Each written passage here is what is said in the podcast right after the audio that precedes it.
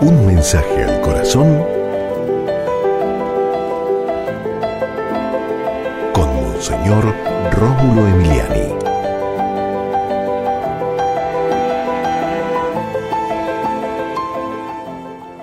Te sientes triste.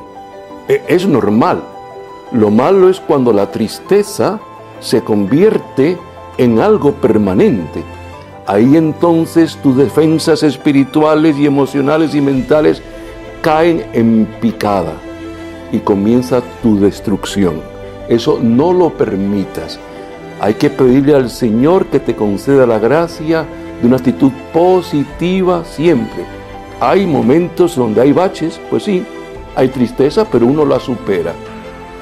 Señor, a esta persona bendícela para que ella siempre mantenga una actitud positiva, valiente, decidida, mm, haya armonía interior, haya paz, crea firmemente en tu bondad, tu misericordia, en que tú la perdonas, en que tú la iluminas, en que tú la proteges, en que tú la cuidas, en que tú la guías. Sí, Señor, bendice a esta persona para que venza mm, una tristeza permanente, nociva y dañina. Amén.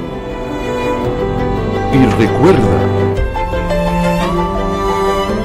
con Dios eres invencible.